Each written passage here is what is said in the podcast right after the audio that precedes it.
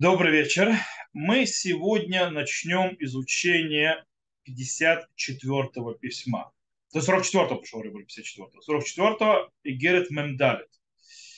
Э, и по-настоящему это очень длинное письмо относительно, и в нем очень много, скажем так, тяжелых вопросов, которые поднимаются. И чем это важно, это то есть письмо, и почему именно заняться им. И у нас, кстати, займет не один, и не два, и не три урока разобрать ее. Мы разделим на куски, на абзацы, для того, чтобы разобрать, потому что там, как сказал, поднимается много разных вопросов. И через это, скажем так, э, письмо, 44 то есть Игерет Мандалет, мы сможем разобрать несколько очень, скажем так, базисных и базовых, фундаментальных вопросов теологических и идеологическими, которые находятся вообще то есть, в философии Равакука. То есть Равкук в, в, этой, в этом письме поднимает и несколько очень важных и фундаментальных вопросов своей философии таковой и дает на нее объяснение. То есть, короче, коротко, но мы с этим разберемся. Мы начнем, как, все, то есть, как я уже начал, тоже предыдущее письмо, я так начну с этого немножко.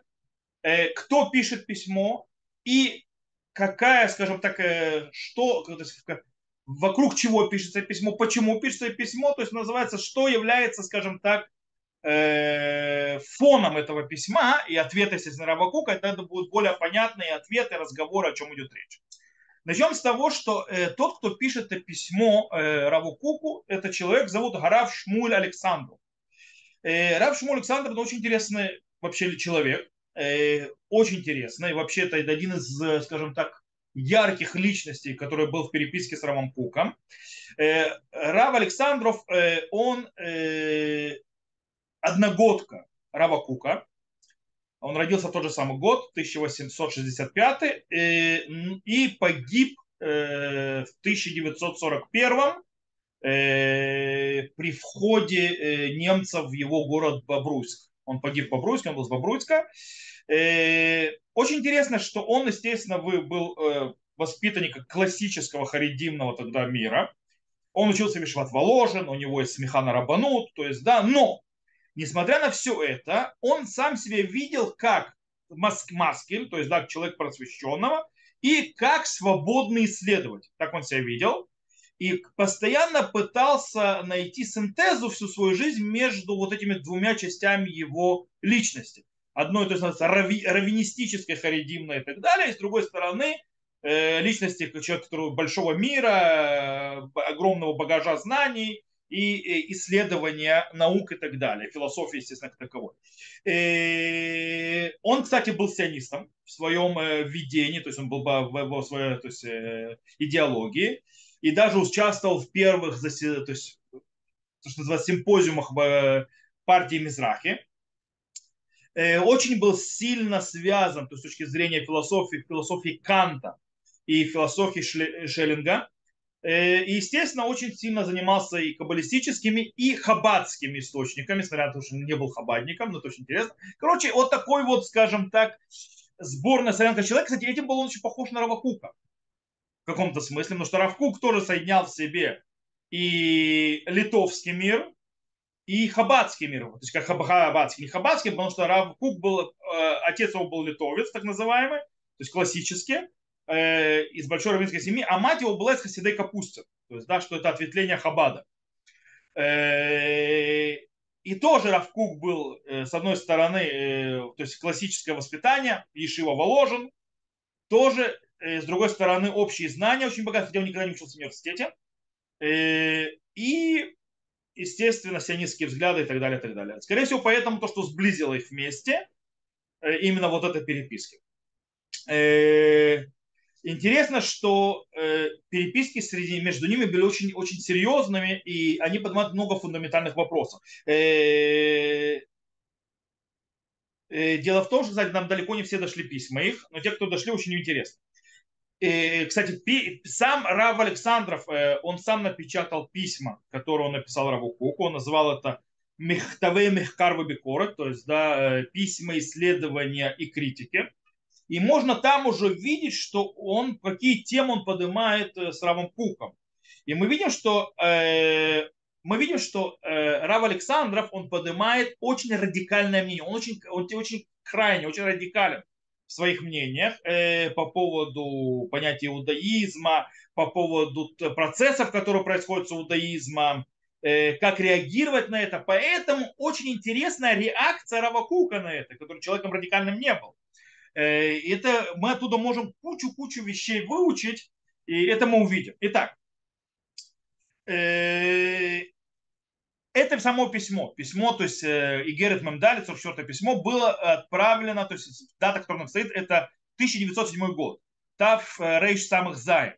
То есть, в принципе, это эпоха, когда Равкук уже находится, он Равин Яфу и Мушавод, хотя переписки с ним еще начались с 1902 года. То есть, когда еще Рав, Равкук был равом в, Бо, э, в Бойске. Но это письмо было написано именно, когда он уже я, в Яфу, он Равин Яфу и Мушавод. И, в принципе, естественно, тут Равкук уже встретился со всеми проблемами. Со всеми проблемами, как, как, как и вопросом и воспитательными, и общественными, э, то есть нового, то есть Ишува Хадаш, то есть, то есть нового поселения и так далее. И они его, естественно, беспокоят. И, естественно, э, тем вопросом, которым занимается сам Равкук и Авраам Александр с ним, это как должно справляться религиозное иудаизм с теми проблемами духовными и воспитательными, которые стоят перед ними. То бишь, что перед ними стоит, в чем проблема, то есть, с которыми встречается, чего что не решать, это вопрос о скала, то есть про просвещение, вопрос кфира, то есть, да, э, отказ от, э, естественно, люди становятся светскими, отказываются от, э, от, э, от веры и так далее, от религии, и, естественно, проблемы нового воспитания. Как воспитать в этой ситуации людей, то есть, э, правильно.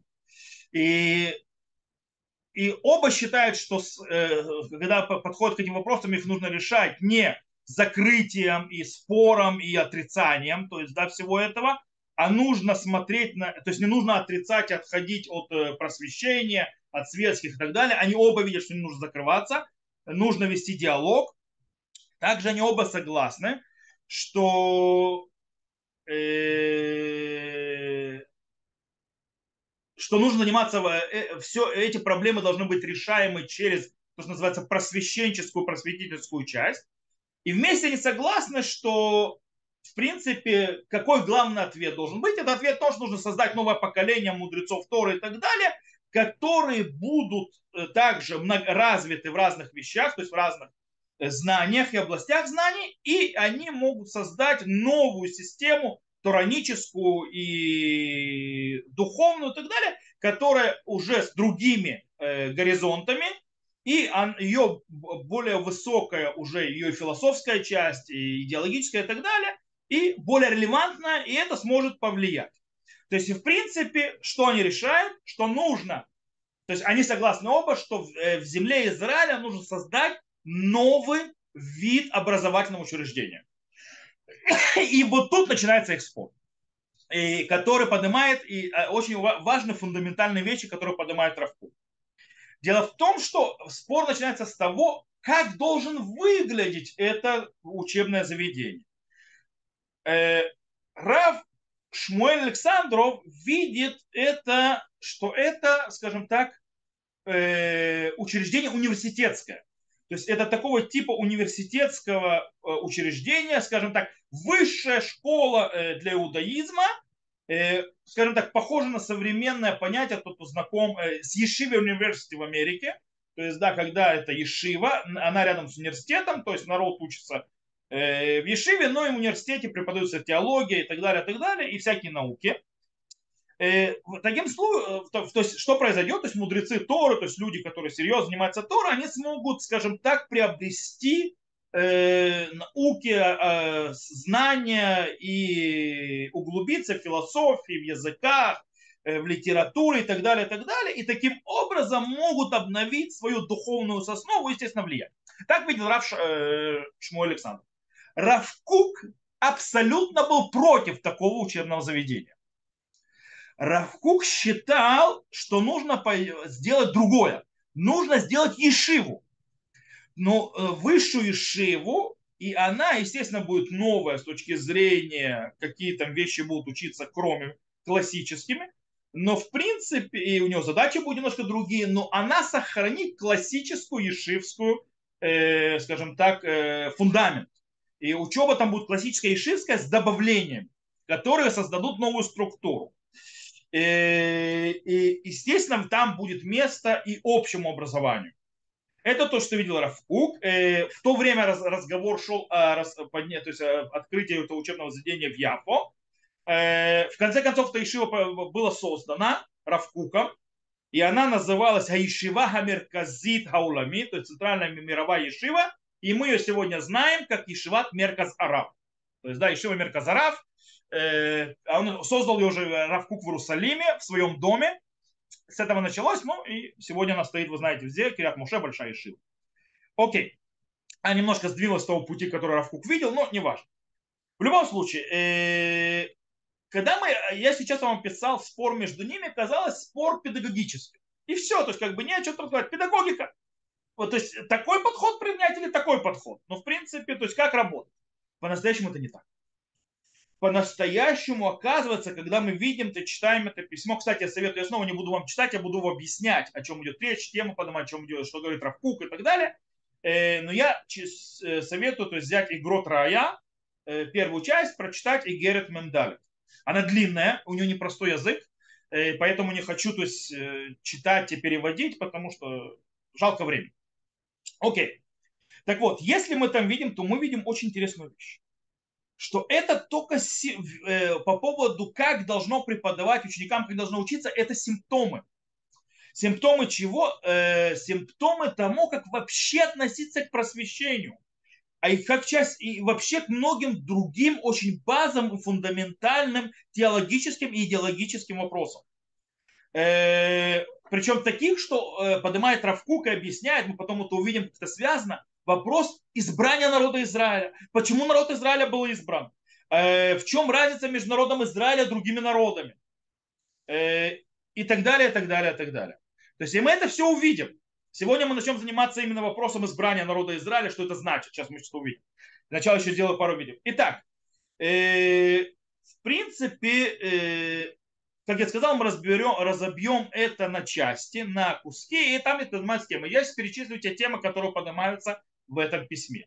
Первая тема – это понятие «Магучит Кнессет Израиль», то есть, в принципе, э, значение, то есть сущность понятия народа Израиля, в чем оно, то есть, что, скажем так, ДНК народа Израиля, в чем его в чем его душа народа Израиля, что его особенность, особенность характер, что особенно характеризирует народ Израиля, это первое.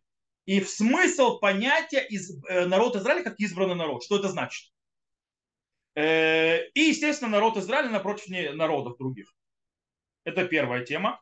Вторая, это, то есть, э, открытие Бейт-Мидраша для раввинов, который будет включать в себя также общеобразовательные предметы, то есть высшее образование и сопротивление этому, то есть, да, что такое понятие, Равку поднимает, что такое образование внутреннее, образование внешнее и так далее, это тоже будет разобраться. Также различия, в, в этой же письме поднимается, различия между верой народа Израиля и верой других народов, э, отношение э, нашей веры к, э, к наукам, к э, этике и морали, которые породил человек, а не божественной, как нам к этому правильно относиться. Это еще одна тема. Кроме этого, Раф Кук занимается в этом же письме истериософией религии, а также он э, разбирается понятием Турата и Лукут, то есть да, божественной то есть науки. Он занимается эпистемологией. Что такое эпистемология?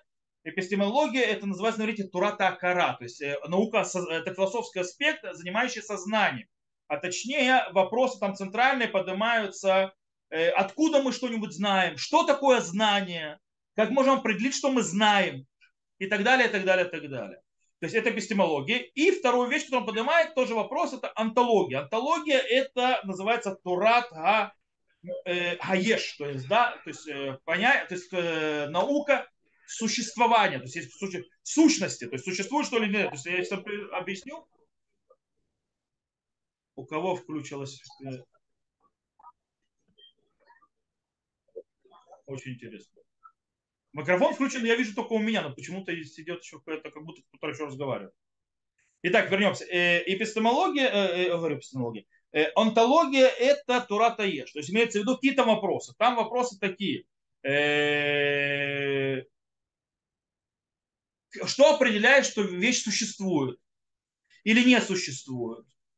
Какие категории существования есть? Я добавлю пример. Допустим, э, стол – это вещь, которая существует, то есть мы знаем. То есть, да, это понятие. Есть понятие стол.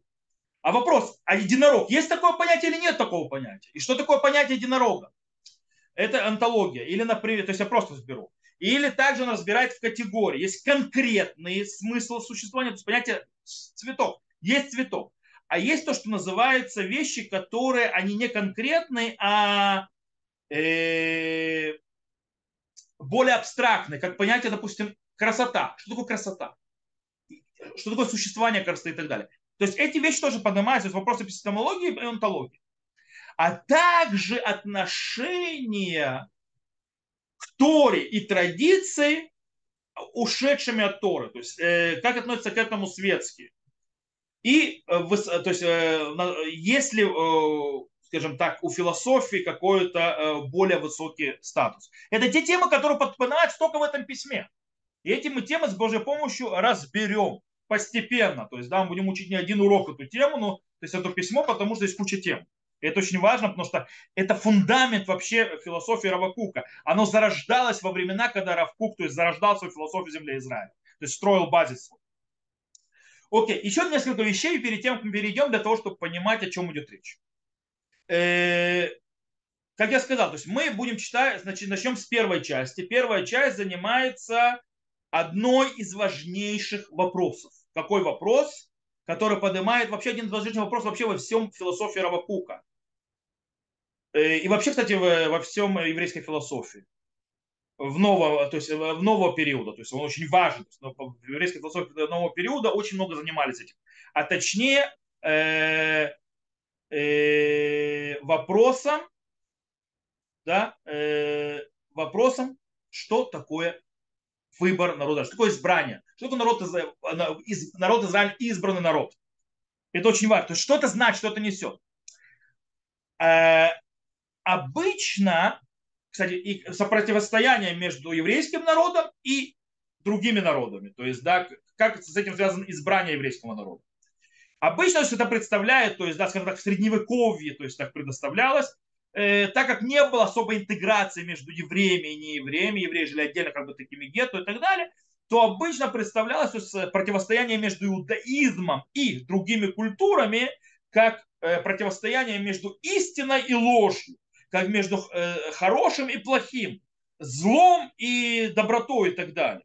Э, и таким образом и понимали на фоне этого, то есть противостояние иудаизма напротив других культур, как э, на фоне этого понимали и что такое понятие избрания народа Израиля. То бишь, что имеется в виду, что народ Израиля э, знают истину абсолютную, а другие народы ее не знают. И народу Израиля нужно ее раскрыть. Окей? Это, в принципе, так в средние века подходили к этому. Э, кстати, э, исключением из этого э, подхода является, естественно, подход, скажем так, встречи между еврейской философией и между греческой философией, которую сделал уже Рафсадия Гаон. А после него Рамбам и другие, которые пошли, вот, скажем, вот этой школой. И они видели философии человеческой как э, достижение человеческого, то есть разума. И, и таким образом, что является определенными аспектами раскрытия истины этого мира. То есть да, люди разумом доходили до этого. Э, и, и, и не просто истина, и божественное тоже, то есть в том числе. Что как и Рамбам считал, что Аристотель понял некоторые, скажем, истины божественные и так далее. И таким образом они задавались другим образом. Получается, что и неевреев тоже, по мнению Рамбама и Росага и так далее, они раскрывали божественные истины. Они, то есть противление, то есть, да. И таким образом они поднимали вопрос, в чем смысл выбора, то есть пророчество, выбора, избрания еврейского народа и так далее. И обычно ответ давался, что это вопрос задачи, вопрос, э, что, то есть, что на нас возложено, что мы должны делать, что нам запрещено делать. То есть, да, как бы, что это э, что из, избрание нас это не качественно, а что-то количественное, то есть что мы должны делать, то есть какая на нас лежит задача лежит и так далее. Э, проблема в том, что вот этот вопрос между, скажем так, еврейской, то есть да, истиной, и истинной философии, не еврейской, и вообще, то есть культуры как таковой, и не еврейской тоже, очень сильно обострилась в, но, в модер, э, то есть эпоху модерна. Почему? Есть тому четкие причины. И нужно понимать, на фоне этого Равкук начинает разбирать. Во-первых, нужно понимать, что произошло очень быстрое продвижение и то, что называется э, э, производственная революция. То бишь, э, наука начала раскрывать кучу разных вещей, и у нее это получилось, что привело к технологическому развитию. То есть это заработало. Кроме всего прочего, э, начало очень много писаться философии, особенно в Европе, и из-за того, что была возможность печатать книги и так далее, это начало распространяться намного больше и доходить до большего количества людей. То есть стало более доступно. И люди начали вникать больше и больше подниматься. Э, ощущение в Европе было, что, э, что она находится в, скажем так, она в передовиках культурного развития, то есть, да, и это не то, что называется, есть несколько гениев, которые достигли какой-то истины, типа Аристотеля и так далее, и они написали какие-то труды. Нет, то есть, в принципе, все, что происходит в Европе с точки зрения культуры, оно показывает, что как бы Европа впереди планеты всей, то есть, с точки зрения развития и так далее. И еще одна вещь, которая повлияла, почему я начал заниматься этим вопросом, это вообще возможности общественной, которые подарила эмансипация эмансипация подарила возможности, э, в принципе, стать евреями частью этой культуры. То есть да, раньше евреи стояли в особняке, никто, то есть они были в гетто и так далее, кто не подпускал. Теперь же с эмансипацией евреи могут влиться в эту культуру. И таким образом вопрос индивидуальности еврейского народа, а понятие избранности еврейского народа стало намного более острой, более мощной. Э, и вплоть до того, что многие, что называется, маскелим, так называемые, то есть да, просвещенные, интеллектуалы, и, и, причем и философы еврейского рождения, считали, что ответы на эти вопросы вообще не находятся, скажем так, у иудаизма нет на этого ответа. И поэтому не уходили. Более того, есть очень интересная вещь. Э, появилась идеология. То есть, да, на, то есть, кроме всего прочего, то есть интеллектуального, культурного и так далее аспекта, э, началась идея, то, что называется идеологическая в вопросе избрания еврея, еврейского народа. Почему? Объясняю. В Европе начал зарождаться гуманизм.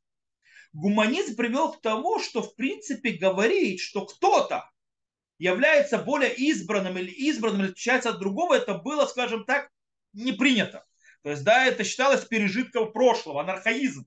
Э, который говорит о том, что когда-то произошло, то есть разница произошла из исторических событий, из развития одних, других и так далее, э, по-настоящему это было или из-за дискриминации, которая произошла, или не посчастливо, исторически не посчастливилось. То есть, да, некоторые то есть, развиться больше и так далее. И задача челове- человечества убрать эти все э, вещи и сделать так, чтобы все общество было, один, то есть не было кто-то более крутой, чем другой. Это идея гуманизма, которая появилась в Европе. А правда, разбилась эта идея во времена фашистской Германии, но глобально. Э, и таким образом подход, что еврейский народ, это избранный народ, выглядел как отвержение вообще идеи гуманизма. То есть, я, то есть есть какой-то народ, который избран, кстати, нужно понять, где откуда антисемитизм появляется, современный. Почему ты избран, то есть кто-то это лучше меня, что ли? Э, то есть проявляется, и эти вопросы начинают очень сильно подниматься, э, особенно на фоне понятия э, равноправия, общих, называется, прав у всех и так далее. И это, в принципе, центральные э, аспекты, которые повлияли на то, что 19 веке, то есть в конце 19 века произошел взрыв в еврейской философии с занятием вопроса, то есть, да, э, особенно в центре Европы и ее западной Европе, э, вопросом э, и занятием, просто обсессивным занятием, что такое избрание народа Израиля, чем еврейский народ сильно отличается, почему не может раствориться. Более того, уже Мендельсон, Мендельсон это папа реформизма, то есть, да, в своей книге «Иерусалим» он говорит, что, допустим, он говорит по поводу раскрытия Всевышнего, то есть, да, избранность и так далее. Он говорит, что речь шла вообще не каких-то метафизических каких-то истин и так далее. Это универсально. Это все сводится только к заповедям. То есть, да, то есть вопрос, то есть раскрытие и так далее, это для того, чтобы на евреев наложить заповедь и так далее, не более того. А все остальное понятие метафизического, этики, морали, это все такая универсальная вещь. Э, кстати, даже Рашар Гиш, который был ортодоксом, э, он тоже пытался найти, скажем так, взаимосвязь и, скажем так, точки соприкосновения, чтобы э, хорошо складывалось между, скажем так, европейскими ценностями между Торой. И таким образом он считал, что центральная часть, то есть центральная то есть, базис избрания народа Израиля, это вопрос национальный да, вопрос национальный и так далее. Э, более радикальные, скажем так, маскилим считали, что вообще нужно отменить всю эту вопрос избранности и так далее. Она э, пережиток и она архаичная, то есть, да, эта идея нужно убрать из э, и так далее. Кстати, под конец 19 века эта идея еще больше скаканула, когда начался появляться сионизм. Причем сионизм начал заниматься вопрос, то есть, да, вопросом с, э, места евреев среди народов. И, и одно, один из доминантных подходов, который скрылся у Герцеля, у Пинскера, у Линенболем и, естественно, у Бердичевского, это э, то, что должна произойти историческая нормализация народа Израиля. То есть мы должны стать, как все народы. И у нас должно быть государство, как у всех народов, у нас должна быть э, все как у всех народов и так далее, и так далее. То есть мы должны превратиться в такое же, такое, то есть исторически должны, нужно эту э, ошибку исправить. Вплоть до того, э, то есть войти в нормальную политическую то есть, ситуацию со всеми народами и так далее. И так далее. Такой подход был. Харидимный подход, так как они остались жить, то есть называется отдельно от всех, они закрыли за забор, он в принципе остался классическим, то есть старым. То есть, да, избрание народа Израиля, это между плохим и хорошим и так далее, и так далее. То есть ничего не изменилось. Равкук стоит напротив всего этого.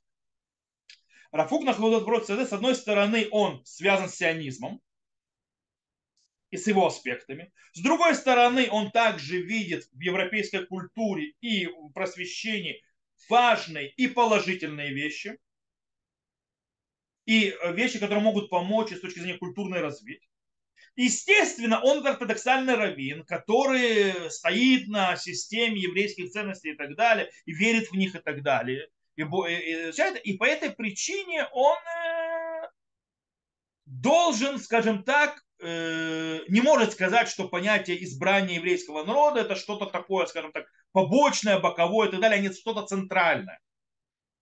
Э, более того, на фоне того, что Равакука вообще, то есть возвращение наше в Сион, видел как возвращение еврейского народа к, сам, к самому себе, возрождение, э, с точки зрения духовной, там высокие вещи происходят, да? поэтому должен был разобраться. Что такое избрание народа Израиля? И это мы сейчас... Что такое э, народ Израиля избранный народ? И это мы сейчас займемся. Этим, в принципе, начинает заниматься. Вы потом поймете, как это связано с вопросом учреждения. То есть, да, учебного. Но он с этого начинает. Он с этого начинает это письмо. То есть теперь э, все предисловие, вся среда, в которой это все рождается, понятно. Теперь поехали разбираться, что же такое понятие нифхам, нифхар. То есть, да, что обозначает Убану Бахарта Миколь Ам Велашон. То есть нас избрал из всех народов и всех языков. Причем э, речь идет не о последствиях этого выбора, и не о правах и обязанностях, а о самом понятии, что это, что это значит. В этом случае Равкук входит, я снова, я могу просто зачитать то, что он пишет, но я думаю, что зря, то есть много времени просто займет. Я буду объяснять. Он заходит и начинает развивать ту идею, которую говорил Рабиуда Леви Регаль в Кузаре.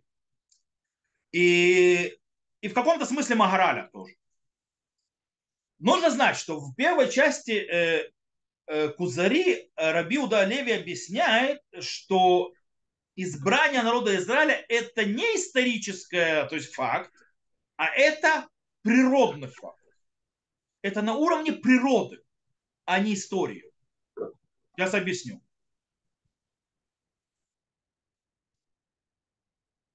То есть понятие Абухер Амо Израиль избирает свой народ Израиля это не имеется в виду, что он сделал народ Израиля особенным фактом избрания, а, а, имя, а, обращение к Аврааму. И выход из Египта были потому, что, что в самом, в самом внутри общества, то есть евреи, то есть вот это вот, скажем так, семени, заложено избрание особенное, то есть такой, скажем так, характер по природе своей лежит. Сейчас объясню. Это называет Раби Удалеви Сегула. То есть, да, у Раби э, в Кузаре Раби Удалеви говорит, есть несколько, то есть, знаете, есть четыре вида, то есть, это уровня в природе, то есть, есть э, думем, то есть, да, не, не есть э, цумех, то есть, растущее, хай, то есть, живое, и потом медабер, то есть, человек. Он говорит, над этим есть пятый аспект, сгулат Исраэль. То есть особенность народа Израиля. Это пятый пункт, который выше. Таким образом, объясняет Рабиуда Олеви, что гер, он, кстати, говорит э, царь, тут царику Фузарскому, даже тот, кто пройдет гиюр, никогда этого не получит. По причине того, что когда он проходит гиюр, он станет частью еврейского народа, но он не может получить, потому что это не историческая связь, это не то, что Всевышний выбирает, а это заложено, в, скажем так, в генах, в ДНК. То есть, да, понятие избрания. И нужно понять, что это избрание. Да? есть на, вот этот вот фактор берет э, Равку и начинает с ним разбираться. То есть, в принципе, речь идет о душевной и духовной составляющей характера души еврейского народа, которая заложена в природе ее. То есть это по характеру природы. И поэтому Всевышний сделал народ Израиля своим народом. То есть получается, что э, из-за вот этого вот качества еврейский народ удостоился пророчество, Руха Кодыш, избрание особого проведения Всевышнего, заповеди и так далее, и так далее. Равкук принимает от э, Рабиуда Леви этот подход, что это э, избрание еврейского народа – это сущность сама по себе. То есть, скажем так, э, национальная особенность, которая заложена в самом, то есть Э, особенно, то есть самом, то есть э, в сущности самого народа, ее, скажем так, особых качествах личных и так далее. И, естественно, раскрывается в разных э, качественных проявлениях у ее, скажем так, частных людей в этом внутри еврейского народа. Но Равкук на этом не останавливается. И он, кстати, не может на этом остановиться.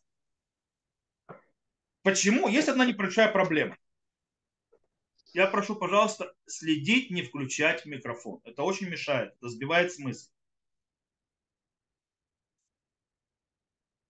Дело в том, что, э, во-первых, как вы понимаете, эта теория запарывает полностью весь подход европейского гуманизма. Есть весь подход вообще, что люди, скажем так, они похожи и так далее, то есть есть равноправие. То есть все понятие либерализма и так далее убивается на корне об эту теорию скажем так, э, э, теория Рабиуда Леви очень тяжела для переваривания европейских ушей сегодня, и даже наших ушей, которые привыкли к европейской, то есть уже, ну, уже не один год и уже больше ста лет э, культуре, которая вошла к нам тоже. Э, нам тяжело это говорить, тяжело слышать, и это мы пытаемся всегда найти этому оправдание. Поэтому понятно, что Равкук не может, то есть по его природе, то есть это правильно. Но это не самое главное, самое главное другое. Самое главное, что подход Рабиуда Леви, он проблематичен теологически. То есть теологии, божественного, то есть понятие, он проблематичен. В чем проблема? Дело в том, что Рабиуда Леви, как и почти многие философы Средневековья, видит божественное Бога как трансцендентного, как, скажем, вне мира. То есть, да, есть мир, есть Бог вне мира. То есть они как бы не соединены, вроде бы как. Вот э, это средневековая философия еврейская известная.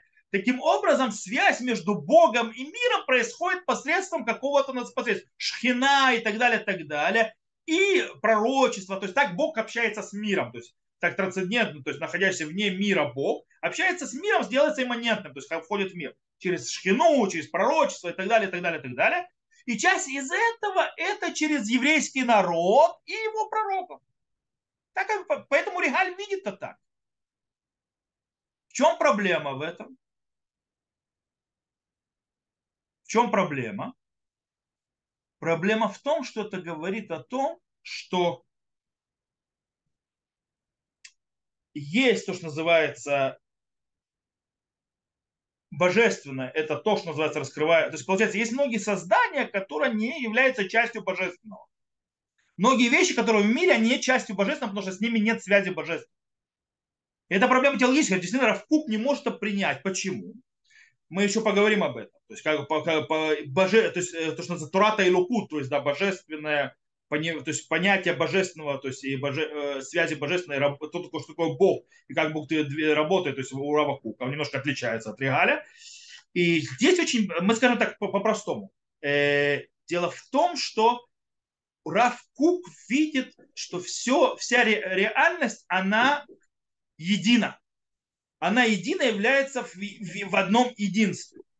То, что называется, э, очень открыто это хорошо у, э, у Балятания сказано, то есть Адмора Закен, а сказал, у Равакука есть влияние Адмора Закена, то называется «эн од мильваду». Нет никого, никого Бога. То есть нет такого понятия, то есть, да, что что-то не часть Бога. То есть, да, что что-то не от Бога. Таким образом, если ты говоришь, что все так или иначе связано с Богом, то получается, ты не можешь сказать, что есть какая-то часть в мире, которая она, то есть не завязана с Богом, она не часть его единства. Это теологическая проблема, которая э, появляется. То есть получается, то есть у нас есть проблема, которая нерешаема вроде бы. То есть нужно сказать, то есть мы должны или от, отказаться или от теологии, или от понятия избранности. Одно из двух.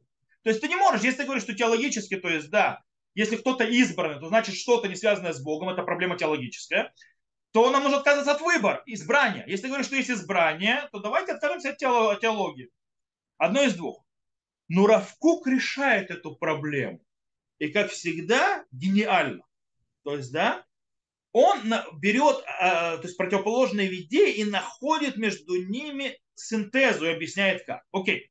И это то есть он в письме. Он говорит очень интересную вещь. Он говорит, что, естественно, все связано с Богом. И все идет от Бога. Но он говорит, есть еще один аспект очень важный. Есть аспект постоянного развития мироздания и реальности. То бишь, идея, центральная идея Равакука здесь говорит так.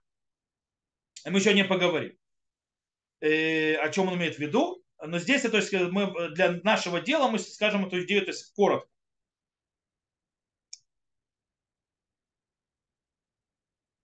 То есть все то, что есть, природа, наука, технологии и так далее, является ничем иным, как процессом развития реальности. Тогда как есть то, что называется, э, все это идет, из, и все это идет так есть постоянное напряжение между э, потенциальным, цельным, то, что идет из божественных миров в мир, и между того, что реализовано в, в реальности. По этой причине постоянно есть вечное постоянное развитие. И оно постоянно выходит. То есть, да, то есть, как бы народы потихонечку копают, копают и выкапывают, и открывают еще больше божественного, еще больше божественного и так далее. Так это работает. Э, то есть, в принципе, вроде бы мы видим э, реальность, которая недостаточная, которая она, скажем, ущербная и так далее. Но по-настоящему, то есть, да, по-настоящему все идет от божественного. И в принципе, э, потому что он центральная идея основа и фундамент этого мироздания, все открывается от него. Просто нужно раскрыть. И это раскрывается потихонечку, идет развитие, раскрытие и так далее, и так далее. И это является источником постоянного движения раскрытия. Таким образом, что получается? Получается, что все раскрытия технологий, все раскрытия этики, морали и так далее являются ничем иным, как очень важными продвижением мира, э, в основном, то есть мира человеческого, не только то есть, э, мира такового, к его реализации из потенциала в э, реализацию в этой, то есть в, в, по-настоящему, потому что оно уже реализовалось. Э, и тут есть очень интересная вещь. И тут Равкук говорит, как нужно понять понятие избрания. Он говорит, что избрание, что Всевышний сказал народу Израиля, что он святой народ по своему, то есть характеру. Что имеется в виду? Ты уже такой. У тебя этот не, это не потенциал, у тебя это уже лежит в полной реализации э, досконально, уже заложено в характере. То бишь, э, народу израильскому не нужно уже это раскапывать, оно лежит внутри него, в его характере заложено. В отличие от всего мира, которому нужно это копать, копать, копать и раскрывать, еврейского народа это уже, вот это вот избрание имеется в виду, что у него внутри в качествах уже заложено полное цельное раскрытие этого потенциала. Он лежит внутри, внутри народа. То есть это есть избрание.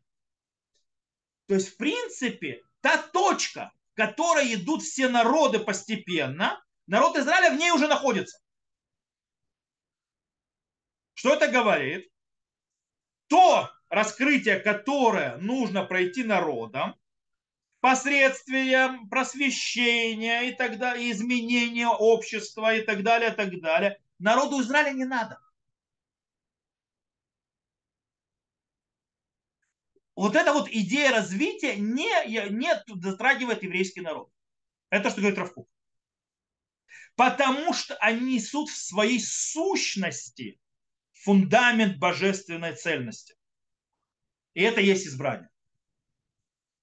Таким образом, объясняет Равкук, алейну ли шабех, это заложено в этом, алейну ли шабех ладон хаколь, латет гидула, то есть, да, мы должны бы восхвалять Всевышнего, то есть дать ему возвышение. Шило Асанки говорится, что он создал как народов других.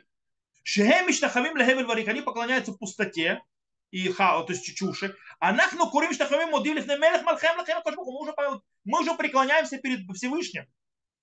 Гуилукейн, он, он называет, то есть один, то есть имеется, это уже у нас есть.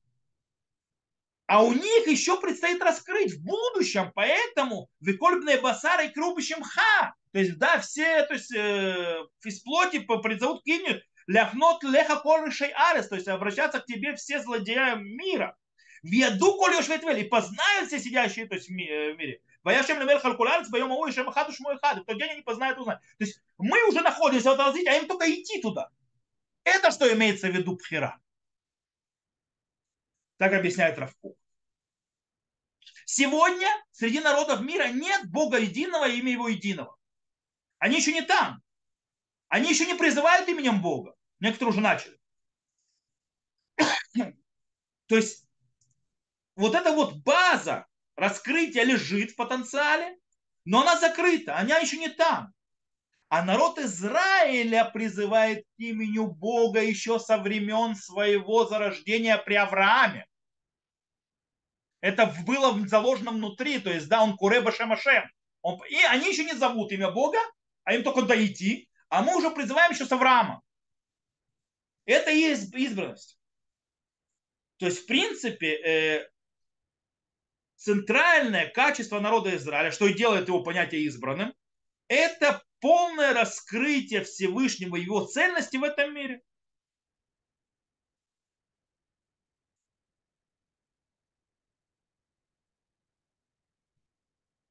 Таким образом, кстати, это понятие имени Гавая, имя, которое Всевышний раскрывается нам при выходе из Египта. Гавая – это, как объясняет Рабиуда Олеви, это не какое-то вот имя, то есть национальное и так далее. Гавая – это, кстати, имя Гавая, то есть вот это Юткей, Вавкей и так далее, это имя, полное имя Всевышнего, которое объясняет, что это раскрытие, то есть Гавая, слово существование всего, всей реальности в ее цельности. И, и имя Гавая, ну, в своем понятии универсально. Даже космически, то есть косми, то, что называется. Вселенчески. И оно раскрылось только народу Израиля. И именно в Израиле. И это то, что говорит Равкук. Он говорит там «Вегават шем Ашем Израиль». То есть, э, есть качество то есть, еврейского народа – это любовь Всевышнего Бога Израиля, которая является особенностью народа Израиля. Равкук раскрывает эту, кстати, идею, э, когда он говорит в письме 140 он говорит э, о почему вышли быстро из Египта. То есть, да, Яцяну Фазон Мимисраем. То есть, сейчас в Песах очень хорошо такая вещь. Он говорит, что выход из Египта раскрыл в один момент потенциал, который был закрыт, скрыт внутри, то есть э, сущности народа Израиля. Ударом одним. И даже несмотря на то, что это было что-то одноразовое, то есть вот это вот, э, и даже после, несмотря на то, что потом был отход и падение и так далее народа Израиля, это невозможно стереть, это вошло в ДНК. То есть оно стало внутри сущности. То есть, да, и в принципе, таким образом, народ Израиля тоже должен раскрываться по мне, и развиваться. Понятно, мы не статичные. Но для того, чтобы развиваться, ему не нужно просвещение внешнее, а ему нужно смотреть внутрь себя, говорит Равку. Ему нужно раскрывать изнутри себя и, в, и раскрывать это в мир и нести. Потому что оно лежит там.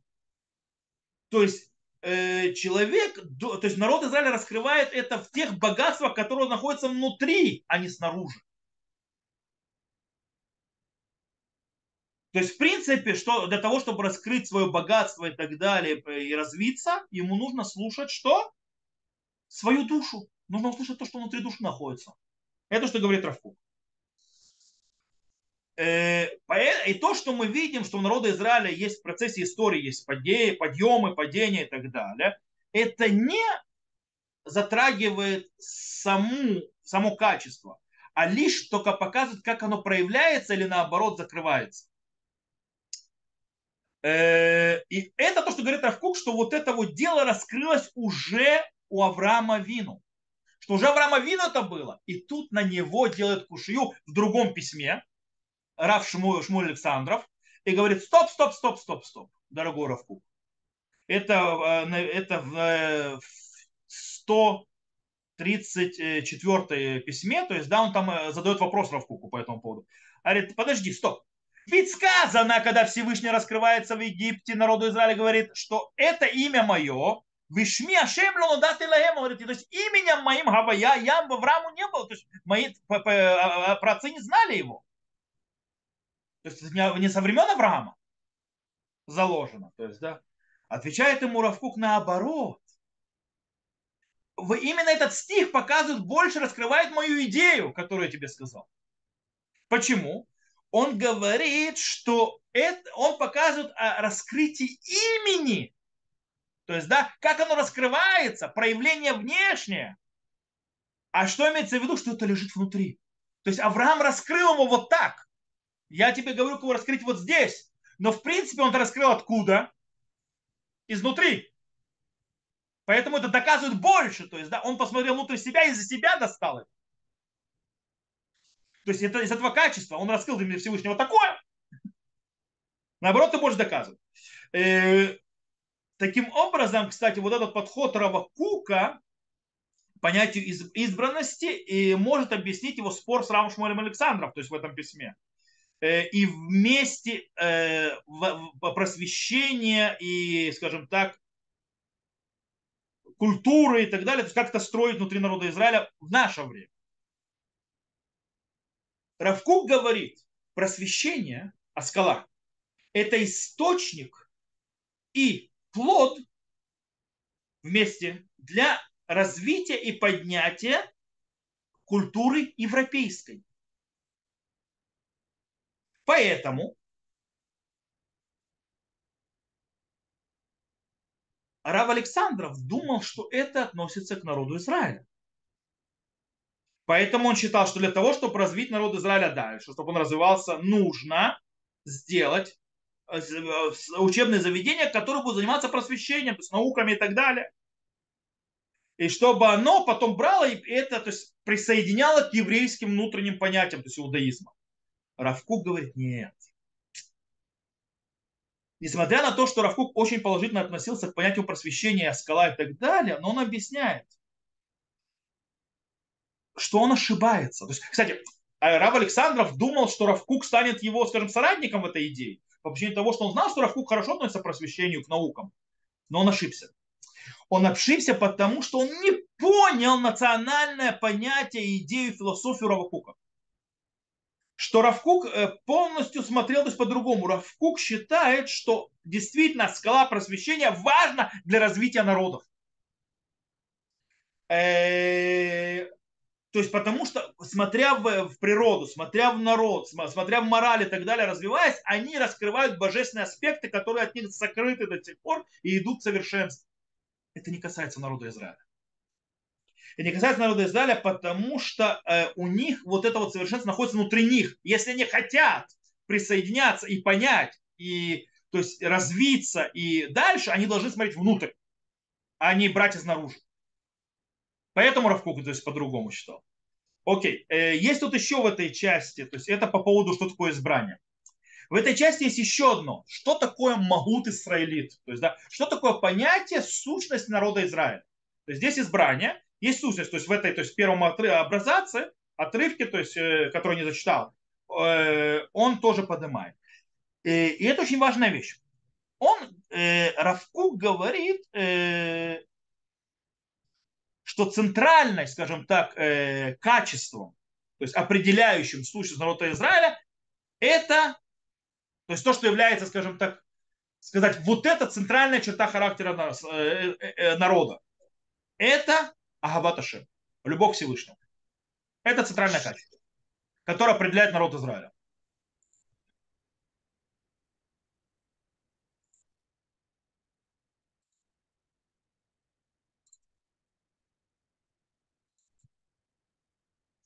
Э,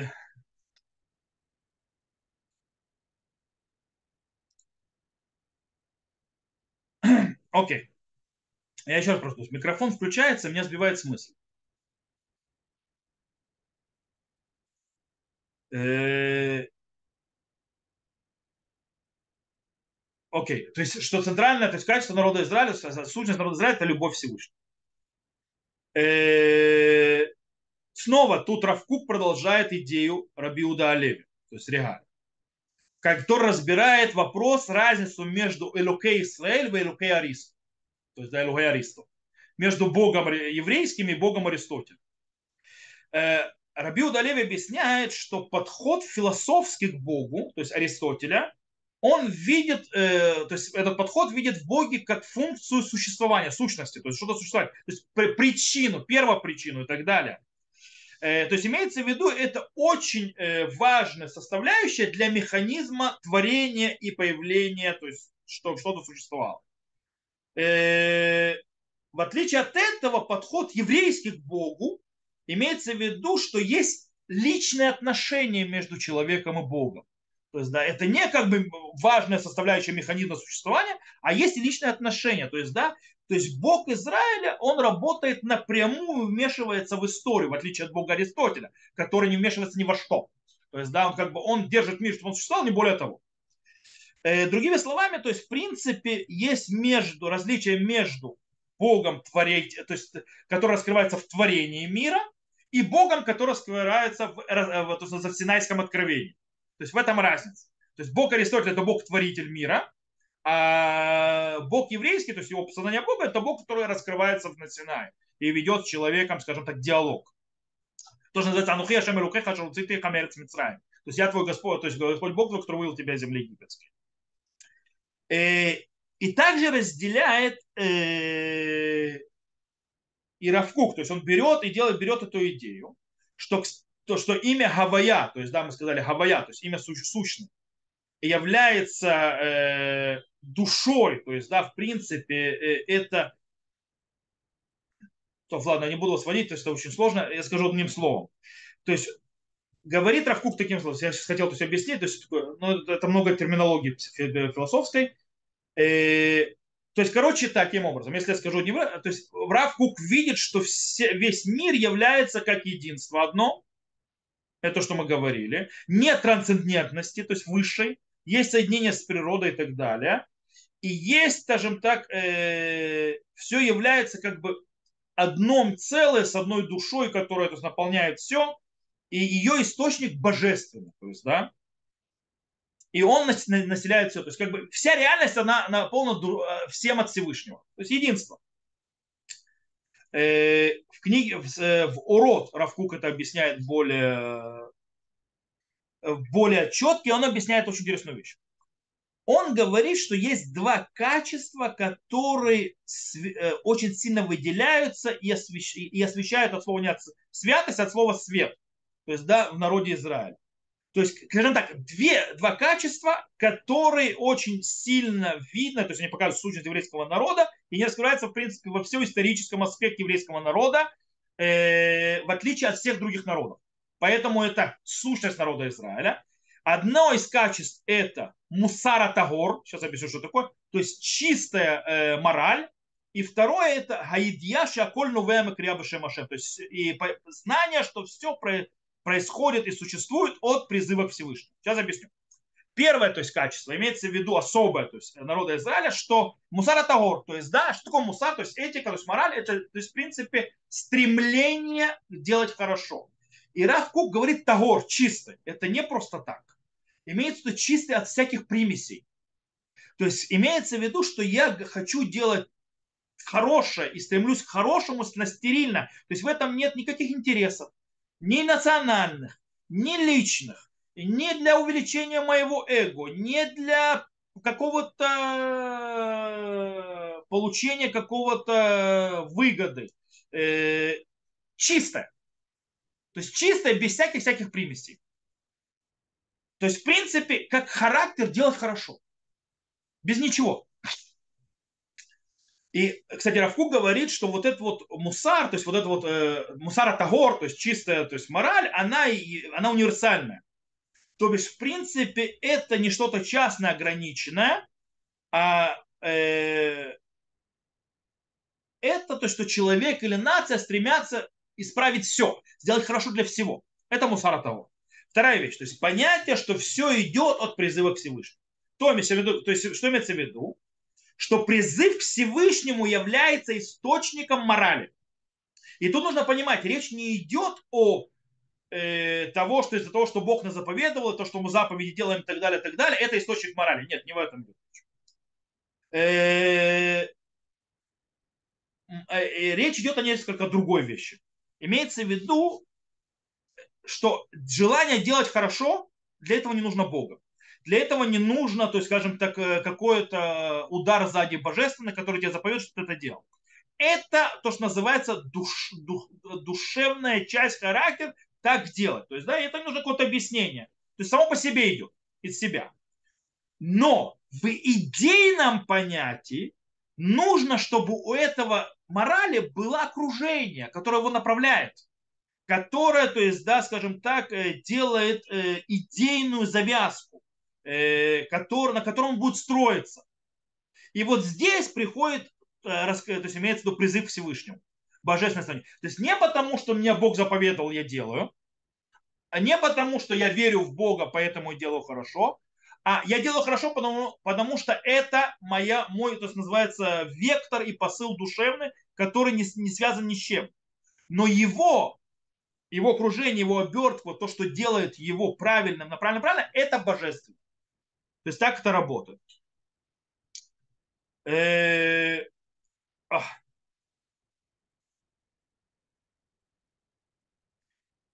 То есть, в принципе, получается, что призыв ко Всевышнему это указ... то есть, когда мы показываем в реальности, что существование Бога и раскрываем божественное.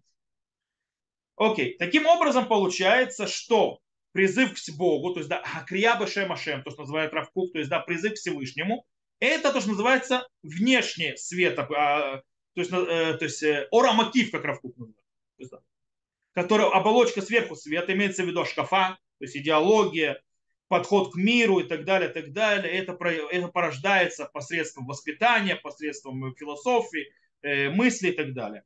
А мусар, то есть да, этика, то есть мораль, это внутренний свет который идет на природном, то есть в качестве, который сам по себе выходит и двигается. Э, и каждый, э, каждый из этих аспектов сам по себе он недостаточен. Они должны работать вместе. И это, кстати, то, что объясняет, что народ Израиля с одной стороны называется Израиль, а с другой стороны называется Ишурун. Это два аспекта, э, которые раскрывают именно вот эти вот внешний свет и внутренний свет внутри Израиля как характер. Э, и на этом все стоит народ Израиля. Это центральная, то есть фундаментальная, э, то есть сущность народа Израиля. Э, окей. Равку говорит так, что, как, что прийти к чистому настоящему, чистому мусару, то есть желанию сделать хорошее без всяких внешних аспектов, а он идет только тогда, когда человек осознает единство, мироздание. Что все мироздание, оно божественное, оно находится под божественным единством. Таким образом, он говорит, что если мы берем мироздание и понимаем его как бесконечное деление на множество разные, на разные части, э, на разных э, предметы, на разные личности, на разные сущности и так далее, так далее, на разные движения, все, то тогда центральное толчок и движение будет какое? Выживание. Потому что если много всего надо, то нужно выжить в этом множестве. Если нужно выжить в этом множестве, тогда это что значит? Это борьба, а не мораль, а не этика. Из этого выходит, что если мы принимаем мир не как единство божественное, то есть еди, э, полное единство и все реальность, а как множество, то тогда у нас будет э, этика работать и мораль только на понятии счастья. Я, будь оно национальное, будь оно личное, и таким образом это при, при, становится этика, то, что называется туальтани. Туальтани имеется в виду, который ищет выгоду. То есть это этика, которая ищет выгоду, которая, она, скажем так, э, оправдывает то или иное действие, называет его этическим или неэтическим, на фоне, э, скажем так, э, и концентрированного субъективного взгляда. То есть это, в принципе, э, происходит очень интересная вещь. То есть, по мнению Равкук, он говорит, что то есть, когда э, человек видит мир множественным, и он строит из этого этику, она никогда не будет этикой. Она никогда не будет мусаром, она никогда, она всегда будет эгоистрична, она будет всегда против. То есть, да, это не мусар, это не этика этика может быть и мусар, то есть этика и мораль может быть только чистая, от всяких примесей. Все остальное, там, где есть интересы и так далее, и так далее, это уже война. Это уже идет борьба, это уже выживание. И тогда это уже не несет хорошее. И вот тут Равкук описывает слабость европейской морали. Дело в том, что европейская мораль была попытка построить ее на базе разных, э, скажем так, внешних факторов и внешних э, фундаментов, то есть внешних э, аспектов. Э, таким образом, чтобы это поставило перед э, европейской этикой и моралью куча-куча проблем и сложностей, особенно э, когда было порождено то, что называется э, есть такая эпоха романтики в европейской культуре, которая породила что субъекта люми на иврите, так называют, то есть, в принципе, национальный субъект. Что имеется в виду? Который э, фокусируется, причем, смотрите, внимание, это началось не сегодня, началось тогда, на, на мое, как мне хорошо, то есть на личности, как мне хорошо и на моем счастье. То бишь, получается, что если занимаюсь я и вопрос личности, то есть да, человек в центре, когда я его ставлю, когда его отсекаю от э, общего, то э, этика и мораль работает на него и на выгоду его, она перестает быть моралью, и она, и она становится слабенькой. И это, кстати, очень одна из, одна из проблем. Когда ты отделяешь Бога, вытаскиваешь из, из, из картины и оставляешь только человеческое, то есть э, строишь, то есть многогранность то есть человеческого, то есть морали, то оно рушится. На этом, кстати, сломался христианство. Христианство сделало Бог, как бы он вне мира, то есть, да, есть, кстати, то есть там мирское, есть такое, то, есть, знаете, то есть, у христиан есть божественность, мирское и так далее. То есть, в принципе, божественное, но отдельное, что привело к чему? Привело к тому, что мораль не сработала. Что потом от имени того, того же Бога проливали реки крови. Потому что работает по-другому. Это начинается борьба.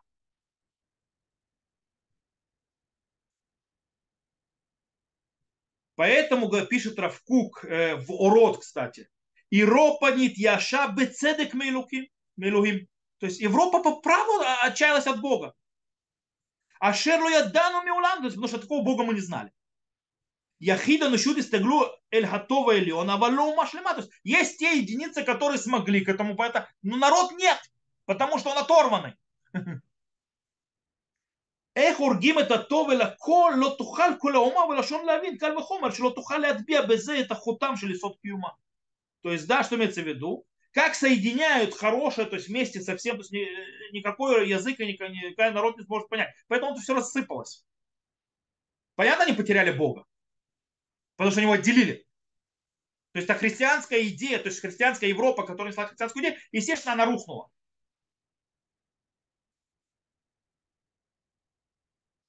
Теперь возвращаемся назад. Для того, чтобы объяснить, что говорится, то есть э, о чем Ракук говорит, вот это вот качество любви Бога, которое порождает, как мы сказали, две вещи эти, оно является центральным качеством кого? Авраама. Потому что Авраам сам по себе это человек любви, милосердия, который хотел делать хорошее без связи к чему-то. Это Мусара Тагор. То есть э, у, у Авраама любовь вырвалась и взорвалась и вышла то, что называется по отношению к человеку, Богу, к людям. То есть любовь к каждому человеку это Мусара Тагор, то есть называется чистая мораль. И призыв ко Всевышнему. Крияба Шамашем, поэтому Авраам призывал к Всевышнему. Это соединение мира. То есть, в принципе, это призыв к божественному и реализация его в мире. Это две то есть, стороны одной монеты, которые делал Авраам. И таким образом получается, что народ Израиля, если это сущность народа Израиля, мы относимся к Аврааму не только с точки зрения генеалогического древа, то есть, да, что мы от него потомки физически, но и по сути, и по сущности нашего внутреннего, то есть фундаментальных качеств, мы тоже потомки Авраама. Нас сидит это как фундаментальное качество, говорит Рафу. Таким образом, призыв ко Всевышнему является ничем иным, как личностью, то есть внутренним качеством народа Израиля, потому и он порождает, и он ставит и продвигает всю, всю нацию еврейскую. Таким образом, э, создание народа Израиля было где? В ситуации ненормально отличающей еврейский народ от всех народов при выходе из Египта. То есть именно отсюда выход из Египта стал фундаментом нашей веры и нашего существования, как еврейский народ. И не из-за того, что там происходили чудеса, а именно из-за этого аспекта. Все народы как становятся народами? У них есть общая территория, общая э, культура, то есть да, общие экономические интересы, общие э, э, интересы безопасности. Им нужна нормальная то есть власть, которая будет все централизовать и так далее, устроить отношения между, скажем так, живущими внутри этого общества. И таким образом появляется, так появляются народы. У народа Израиля, когда он был образован, не было ни одного из этих факторов. Ни одного. Они появились на чужой территории, внутри чужой культуры, под чужой, называется, властью, причем одной из самых мощнейших империй. У них не было ничего, никаких общих интересов, ничего. И это именно из этого рождается народ Израиля по просьбе Всевышнего. Нильхана дерех шлошет ямим, бамидбар, венизбеха лехашем элокейну. Как мы рождаемся как народ? что мы пойдем три дня и принесем жертву Всевышнему. То есть мы призовем к Всевышнему, так мы рождаемся как народ. Потому что это наше центральное качество. И это то, что сказал потом Ушарабейну Бамарвот Муав. То есть там, когда они стояли перед переходом Муава, перед входом в землю, он говорит им что? Он говорит, Хайома ам. В тот день, когда ты пришел призывать Всевышнему, ты стал народом. То есть э, народ Израиля э, то есть вот эта вот обязанность, вот эта вот вечная, которая идет изнутри народа Израиля, любить Всевышнего и слушать его голос, это то, что сделало нас народом. То есть это в принципе, потому что это характеризует нас народ, то, что нас объединило, сделал и, и породил этот народ. В отличие от других народов, которые порождались интересами э, территориальными, безопасности, экономическими и так далее. У нас нет интересов, поэтому мы, мы, мы соединяем это призыв, призыв Всевышнего и делать хорошо, но оно идет от чистого вещи, это, и это часть Авраама. Э, мы увидим еще на следующих уроках, то есть как Равкук объясняет, как вот это вот базисное качество народа Израиля раскрывается в других аспектах. но это не изменит то есть, э, центральное, то есть базисное определение. Теперь, таким образом, говорит Равкук, как мы должны укоренить и усилить это вот базисное качество внутри нас любви э, к Всевышнему э, на ее двух, скажем так, столпах. Мусара Тагор выкрия Бешемашем, то есть, да, чистая, то есть, э, чистая мораль и призыв ко Всевышнему. Как это делается? Говорит Равкук. У мудрости, конечно, есть, то есть философии, мудрости, то есть просвещения и так далее, есть в этом роль, но она второстепенная. Равкук говорит следующее, что действительно философия, мудрость, она может очистить понятия, развить их и так далее, э, потому что в, действительно в сердце народа Израиля есть понятия и так далее, которые недостаточно очищены, недостаточно развиты и так далее. Но самое главное это усиление сердца, а не мудрости. То бишь чувств и желаний. Их нужно, говорит Рафук, шмира гигиенит. То есть единичное, то есть хранение. Что имеется в виду? Здоровая и естественная жизнь народа Израиля, она не живет на внешней питании. Самое, скажем так, правильное питание народа Израиля для того, чтобы он развивался, это его внутренности, а именно это исполнение заповедей с большой любовью. Почему? Потому что исполнение заповедей – это проявление любви к Всевышнему которое является особенностью, качеством народа Израиля. И таким образом это раскрывает любовь к Всевышнему в самой жизни, потому что заповеди касаются всех аспектов жизни.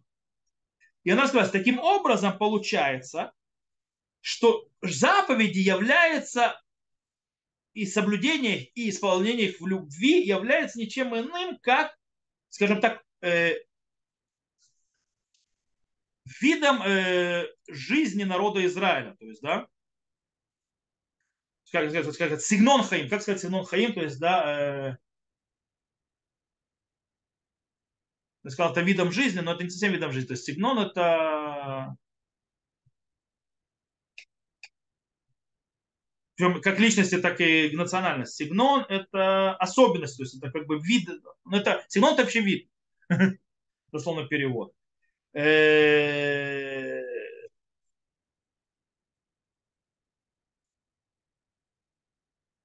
то есть народ Израиля для того, чтобы то есть его особенность жизни, как он должен жить, чтобы это было для него правильно называлось и так далее, ему нужно углубляться внутрь себя и соблюдать заповеди.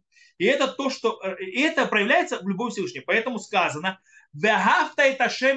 говорит возлюби Господа Бога своего. Вопрос, как возлюбить его? Вегаю отвори маэля, что нухим цавха, То есть как ты это сделаешь, и будут эти слова сегодня на сердце твоем. Так ты это сможешь сделать. То есть, в принципе, раз, от, э, раскрытие этого, э, то есть в, мире, в жизни в мире. То есть, если мы подведем итог, ого, я смотрю, у нас урок длинный получился. Э, то есть, э, говорит Равкук,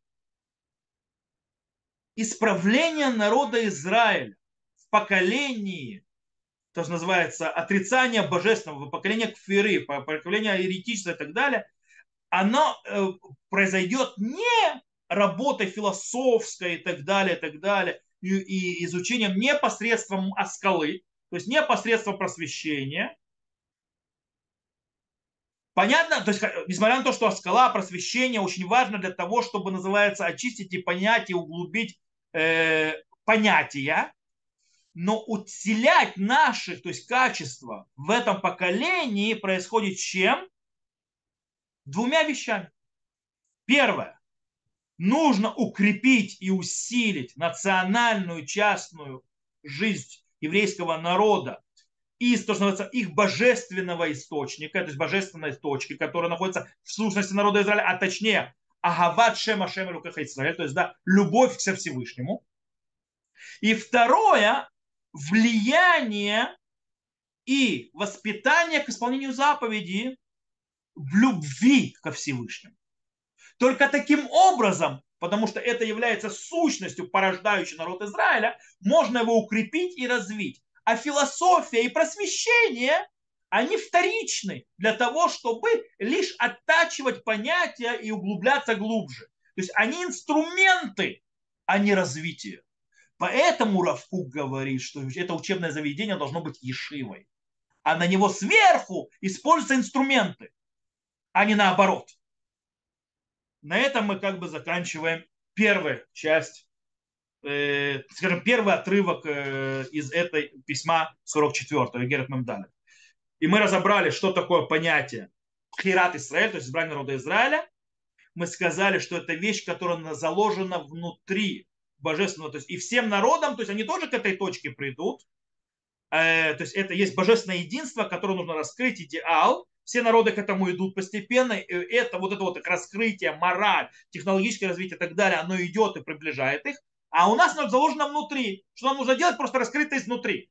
И вторая вещь, он говорит, что наша основная сущность – это любовь к Всевышнему, и, которая раскрывается на двух, стоит на двух столпах. Это мораль чистая, которая идет от чистоты делать добро, без всяких интересов. И второе, божественное, любовь, то есть призыв, призыв ко, Всевышнему, имени Всевышнего, которого порождает любовь ко Всевышнему. И это можно добиться, таким образом можно добиться усиления народа Израиля и его как народа, и, и победить то, что называется проблемы, которые появляются в наше время, то есть с отрицанием Бога и так далее, и так далее, тем, что усилить вот эти вот аспекты. И так, в конце концов, то есть будет правильнее. Это то, что говорит Равкук в этой части. То, на этом мы заканчиваем. Получилось длинно, но надеюсь, что было интересно. Я здесь выключаю запись. Тот, кто меня слушал записи, э, до новых встреч. Увидимся. На следующем уроке продолжим разбирать следующие темы и аспекты, которые раскрывают, и усиливать те аспекты, которые мы уже выучили э, в 44-м письме Равкука. Я напоминаю, мы с ним выучили не одну из фундаментальнейших понятий в его философии. То, на этом я выключаю запись.